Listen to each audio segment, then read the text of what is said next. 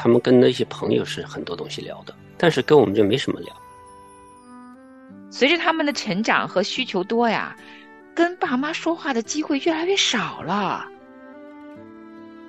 信息哈，全部保密，不跟我们交流。他给出了非常有益处的四个字，那就是“你能改变”。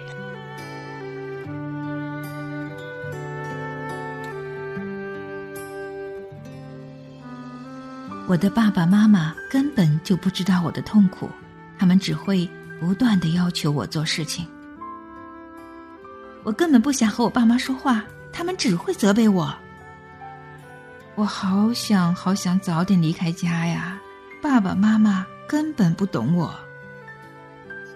这些孩子的想法，你觉得似曾相识吗？你会觉得付出了好多的爱心，但孩子却完全。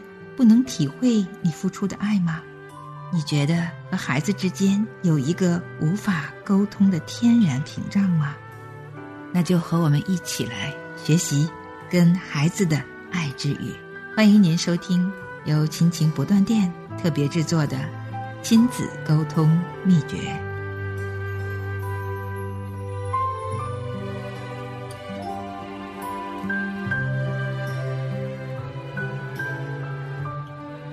情不断电的家人们好，我是梦远。亲情的家人们好，我是程敏。欢迎收听我们今天的节目。欢迎收听我们今天全新的一个板块的节目——亲子沟通秘诀。程敏兄啊，你觉得你和你太太是亲子沟通的大师级的人物吗？绝对不是。那那如果给你的沟通？给你这个亲子沟通打分的话，如果十分是满分，你觉得你沟通技能有几分呢？打六分吧。六分就勉强及格啊，才勉强及格。你打几分？我可能会打八分吧，我觉得还可以。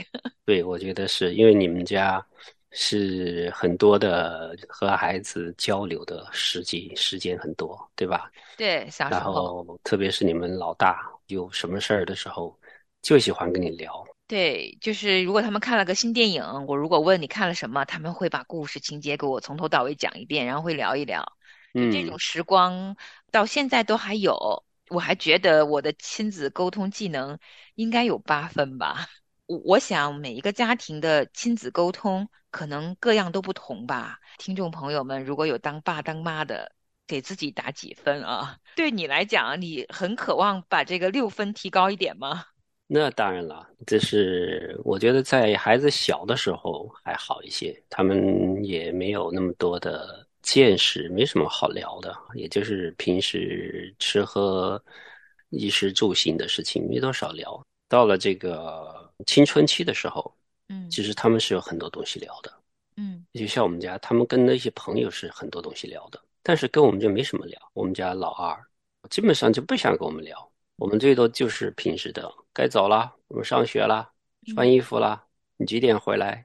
嗯，只说这些事儿，就是他学校发生什么事儿啊，他喜欢什么事情啊，他的朋友之间有什么事儿，他不愿意跟我们聊的。老大还说一些，我们家老大还还跟我们聊一些，但是我们没有这种谈心的时候，很少。老大还是有一些的，但是对老二来说是基本上没有，他还比较封闭。嗯，不知道为什么原因，可能有一些是我们做的不好的地方，让他向我们全部他的信息哈全部保密，不跟我们交流，就是到了青春期之后就保密了，啊，都是私隐。他出去哪里，他不跟我们讲他去哪儿，除非他要我们载车载他过去，他才知道告诉我在哪儿。要跟谁出去，他也保密，不跟我们讲。那他这个保密系数够高的呀？不知道为啥，所以陈敏也是在这里来和大家我们一起学习，怎么样子就是来提高我们和孩子的交流的这种质量，有更顺畅的交流。嗯，是啊，其实我自己在亲子沟通上面也有好大的空间要学习，因为随着孩子长大啊。我也渴望了解他们的情感世界、他们的友情世界、他们的世界观、婚姻观。我也渴望可以倾听他们说，但其实我发现，随着他们长大，青春期以后啊，其实我们聊天的深度不够了。然后好像我是那个话语终结者，就是他们开始跟我说话，我一回应，然后就句号了。就是我也不知道怎么能够啊把这个沟通能够进行的更深一点点，再多一点点。我相信啊，每一个父母在跟儿女沟通上面，都是一生要学习的。随着他们的身份的变化，因为他们的未来也可能会成家立业，他们也有可能会生儿育女。然后其实有挺多话题是可以继续聊的。但是呢，相反，随着他们的成长和需求多呀。跟爸妈说话的机会越来越少了，这个就是我们想要开启这个亲子沟通秘诀的初衷。我们就希望，无论我们现在跟孩子的沟通打几分，我们都可以通过这一个专辑，借助一本书来重新的学一学，看看每一个父母在这个过程中是否能够多了解了解孩子的心事，跟孩子深度的沟通。如果现在沟通有问题，好像刚才程敏说，跟老二之间几乎除了日常生活，他好像什么都在保密。那我们有没有机会拿到一个开启它这个秘密的这个钥匙呢？有没有这种秘诀真的存在呢？一使用这个秘诀，他就把秘密都公开给你们了呢？我我想，我们是一路学习，一路了解，一路探索。今天就开始了我们的序言啊。这是一本书，叫《爱之语》，它是翻译的一本书。原著的作者是莱特博士。这本书呢，出版发行是内蒙古人民出版社。翻译者呢叫朱燕南。那原著就是诺曼莱特博士了。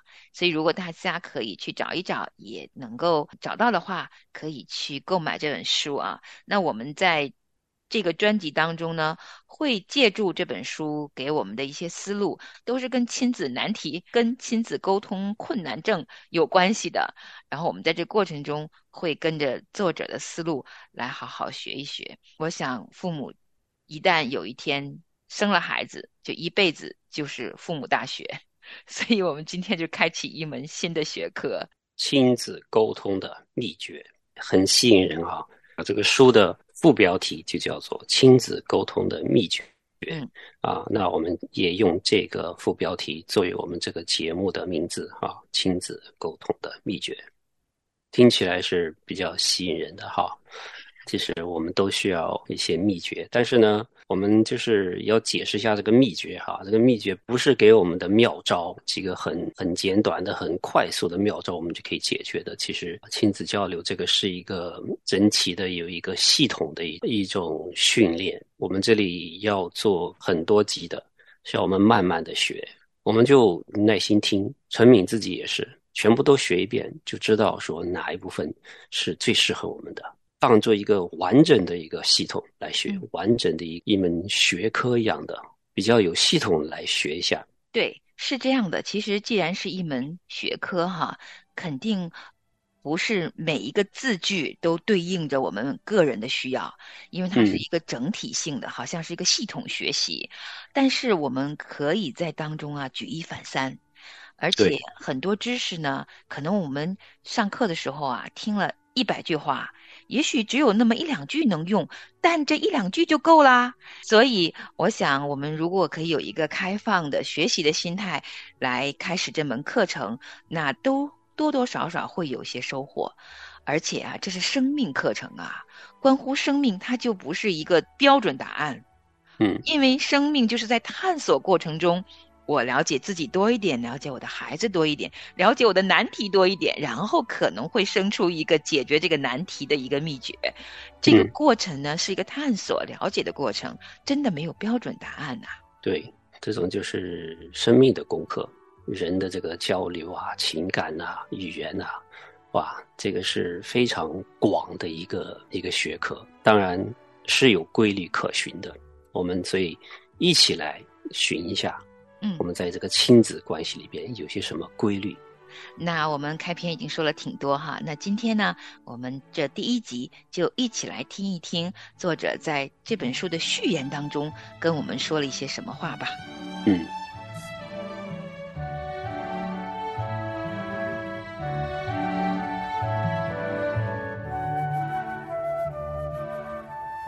序言你是个沮丧的家长吗？玛丽快步走出十二岁女儿的房间，关上了房门。最近这段日子，她和女儿的交谈好像总是会以争执而告终。通常，因为他们之间那个最大的痛处，就是他的女儿经常迟交作业。我不敢相信女儿又这样了。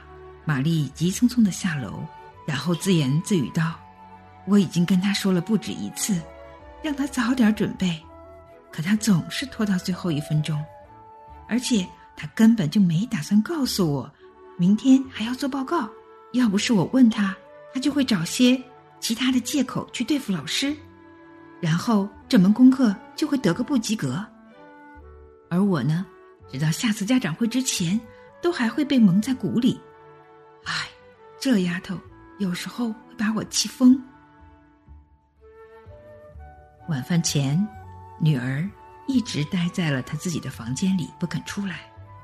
这时候，玛丽拿起厨房里的电话，准备给她的好朋友去打电话发泄心中的沮丧。然而，当她拿起电话的时候，还没来得及拨号，就听见听筒里传出了女儿的声音。一般的情况下，如果玛丽拿起电话，听到女儿正巧也在说话。他就会赶紧挂上，可是这一次，听筒就好像粘在了他的耳朵上，因为他听到女儿正在哭，女儿在向他的朋友诉苦。我妈妈就是不能理解，对我来说，当着全班同学的面讲话有多难呀。她总是说：“你肯定可以的，我上学的时候最擅长的就是当众演讲，你要做的。”就是努力再努力，而你总是拖拖拉拉的，而且我妈妈经常说我懒。我也想让妈妈高兴，可我好像总是不能取悦于她。当我跟她说当着全班同学的面去做报告是多么难的时候，她就会训斥我。她以为这是在帮我，可是女儿的话还没说完，就又哽咽住了。一阵抽泣，玛丽听了，默默的挂了电话，望着厨房的天花板发呆。原来我说的话真的伤害了他，我实在是应该学习要正向引导他，但是我不知道该怎么做。对于这位母亲的痛楚，你也可能会深有体会，因为。有时在你沮丧的时候，你也会用语言有意或无意的伤害了你的孩子。有时候，我们出发点虽然是好的，但是却莫名其妙的向孩子们发火，也没有能够及时给予孩子所需要的鼓励。也许玛丽最后的想法反映了你最大的苦恼。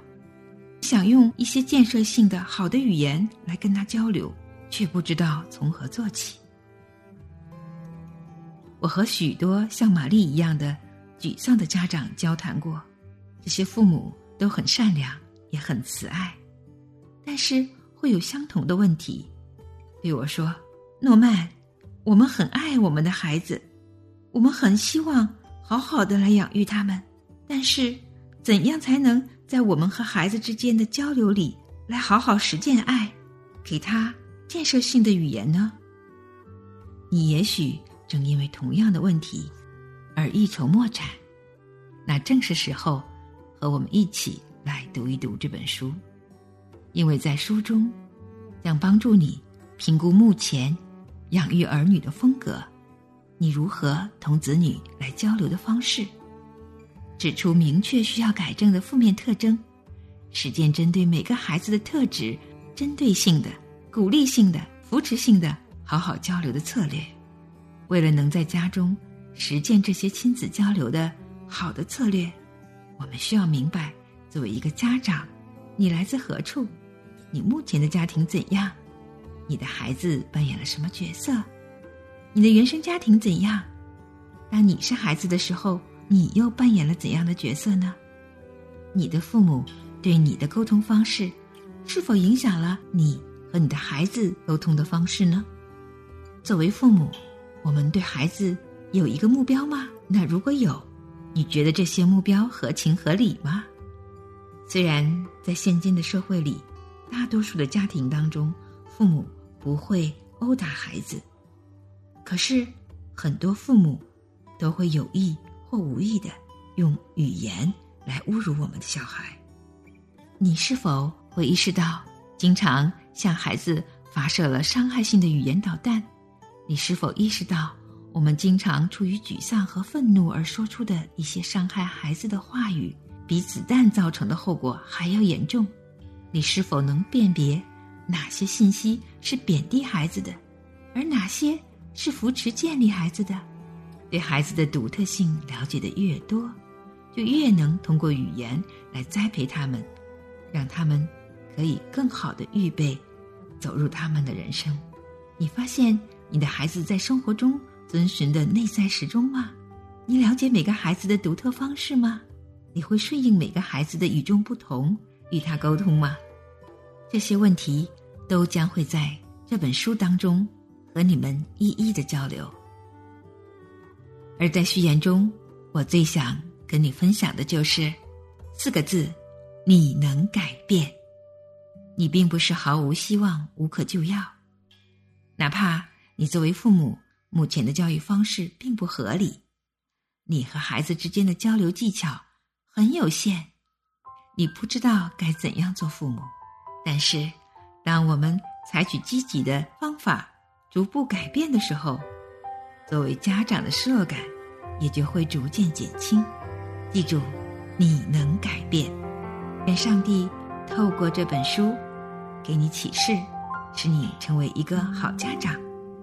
作者诺曼·怀特。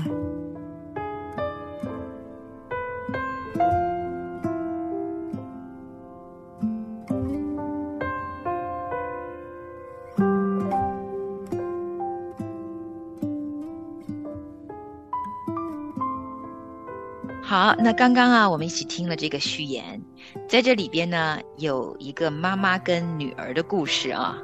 你是一个。会常常沮丧的爸爸吗？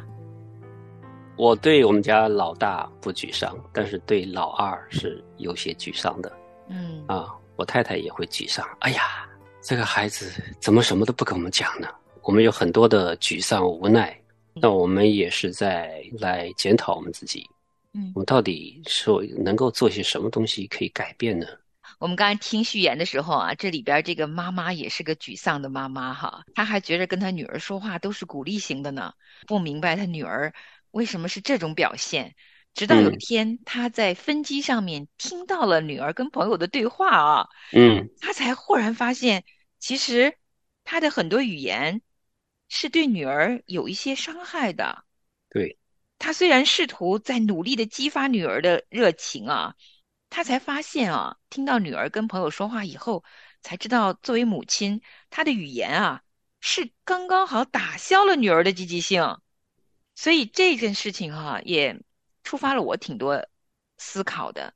所以有时候我们真的是父母啊，觉得自己的话是在教导孩子、养育孩子，但是不知道我们是什么地方卡住了。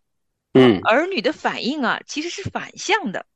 好像这个女孩就一直哭，她其实就觉得母亲总是对她发脾气，总是不满意，嗯，总是需要她更好一点。所以这个女儿其实，在母亲面前压力挺大的，这对母女的沟通其实是卡壳的。嗯，我想很多家庭的沟通都有卡壳的时候啊。那这本书的序言的结尾的时候，作者其实也鼓励了我们，可能我们回望。过往觉得以前教养孩子的时候，是不是有什么地方自己不对，也有很沮丧、很懊恼的地方。但是呢，依然啊，他给出了非常有益处的四个字，那就是你能改变。我觉得这挺重要的。我也被这四个字鼓励啊。虽然我们家孩子都快十八岁了，嗯，陈明也是在这里希望。自己能够在学习了这个课程之后，能够发现到底是我们家在哪里卡壳了。嗯，那我们希望我们的家人呢、听众也是跟我们能够来分享的，我们一起学习，求神带领吧。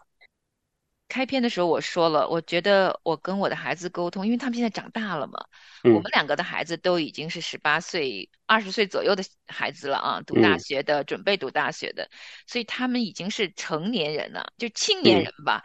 所以嗯其实沟通的语言已经在我们年幼的时候跟他形成了一种固有模式，就不太容易改变。我相信在听众当中有很多还是小小孩儿的啊，甚至是刚刚当爸爸妈妈的。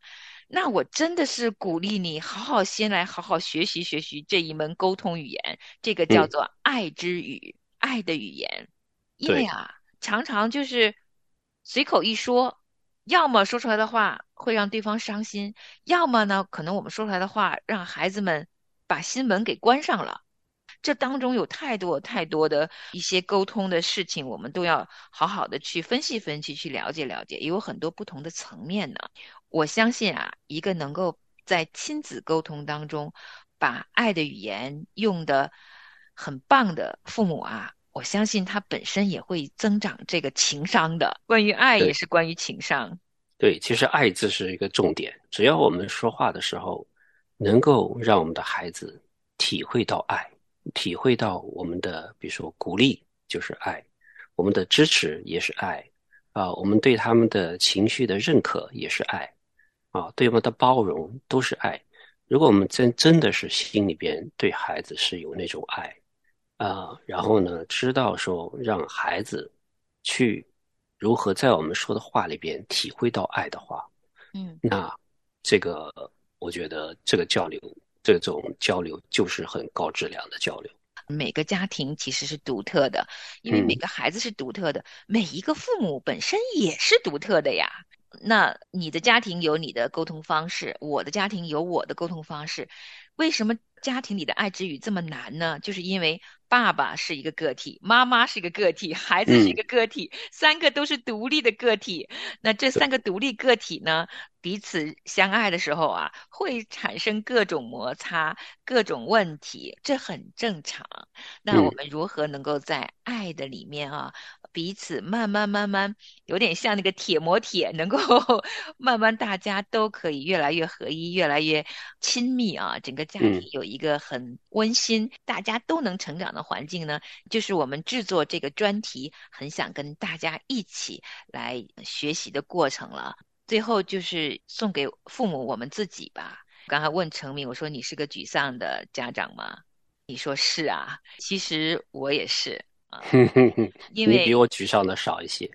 不，其实有的，因为我嗯知道我自己有一些弱点，嗯，或者说，当我沮丧的时候，我有无力感，就是嗯我就想要放弃。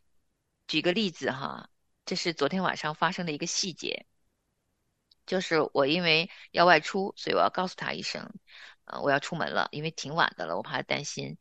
我就走进他的房间，其实我也就敲门的，我就跟他说一声我要外出，然后他就看到我进来，手机他本来在打字的。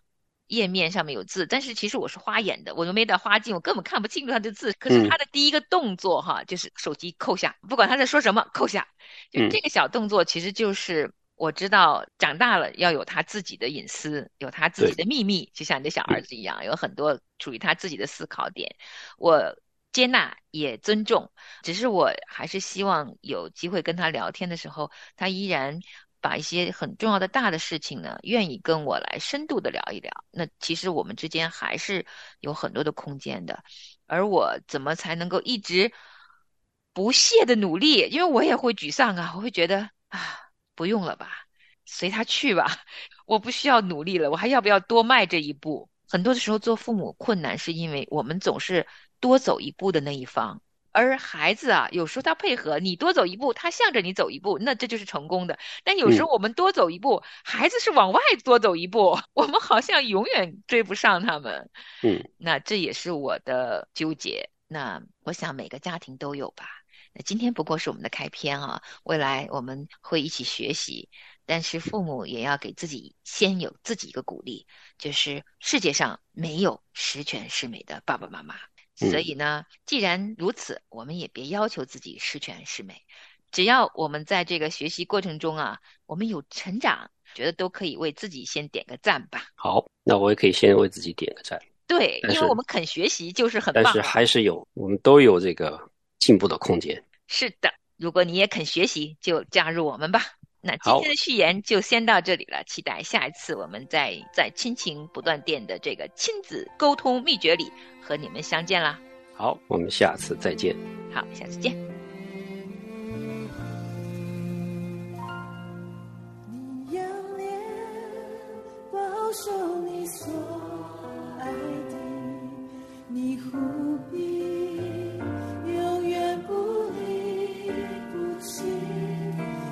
将我从与你的梦境，放我在你的手心。我凭着信心领取你丰盛的应许，世界也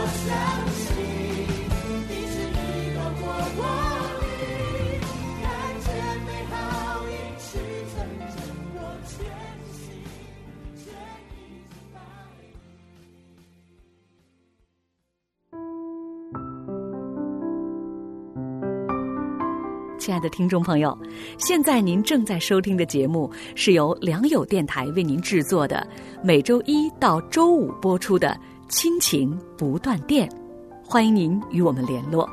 我们的电子邮箱地址是 q i n q i n g at l i a n g y o u dot n e t，就是亲情在良友网。感谢您收听我们今天的节目。愿上帝赐福给您和您的家人。我们下次节目再会。